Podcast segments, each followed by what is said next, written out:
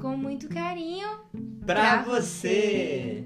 Olá, eu sou a Ana E eu sou Augusto. e você está escutando Minuto Educação Financeira para a Vida. Um espaço onde falamos sobre finanças e espiritualidade de uma maneira como você nunca viu. E o tema de hoje é Educar para a fraternidade. O Minuto FV dessa semana traz para você, nosso ouvinte, a intenção geral do mês de janeiro de 2022 de oração do Papa Francisco. Este mês, a oração pede para que a gente pense e reze para todas as pessoas que sofrem alguma discriminação ou perseguição religiosa e para que essas pessoas possam encontrar reconhecimento dos próprios direitos e viver dignamente, né? Como irmãos e irmãs universais. E essa educação para a fraternidade, Ana, e nossos queridos e queridas ouvintes, é uma educação integral, porque o que é educar para a fraternidade?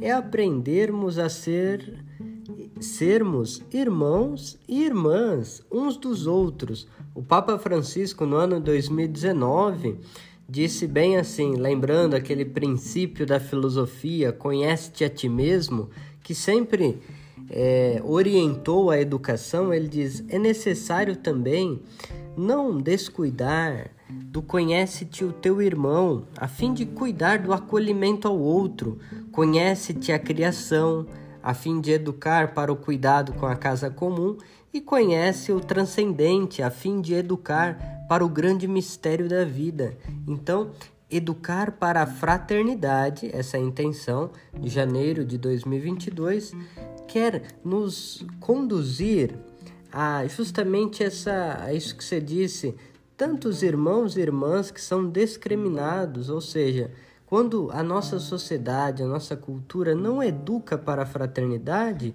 gera o quê? Exclusões. Gera a morte, né? De alguma maneira, que a exclusão é a morte, né, Augusto?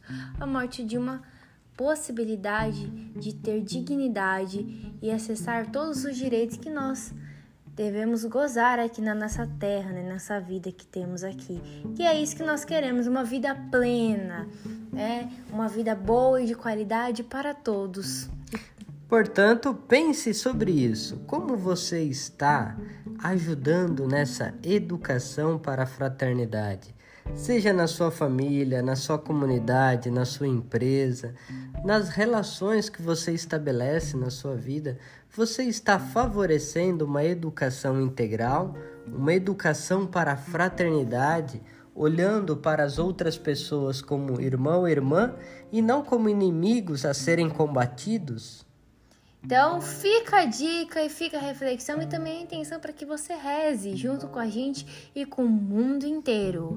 E este foi o seu Minuto EFV feito com muito carinho para você.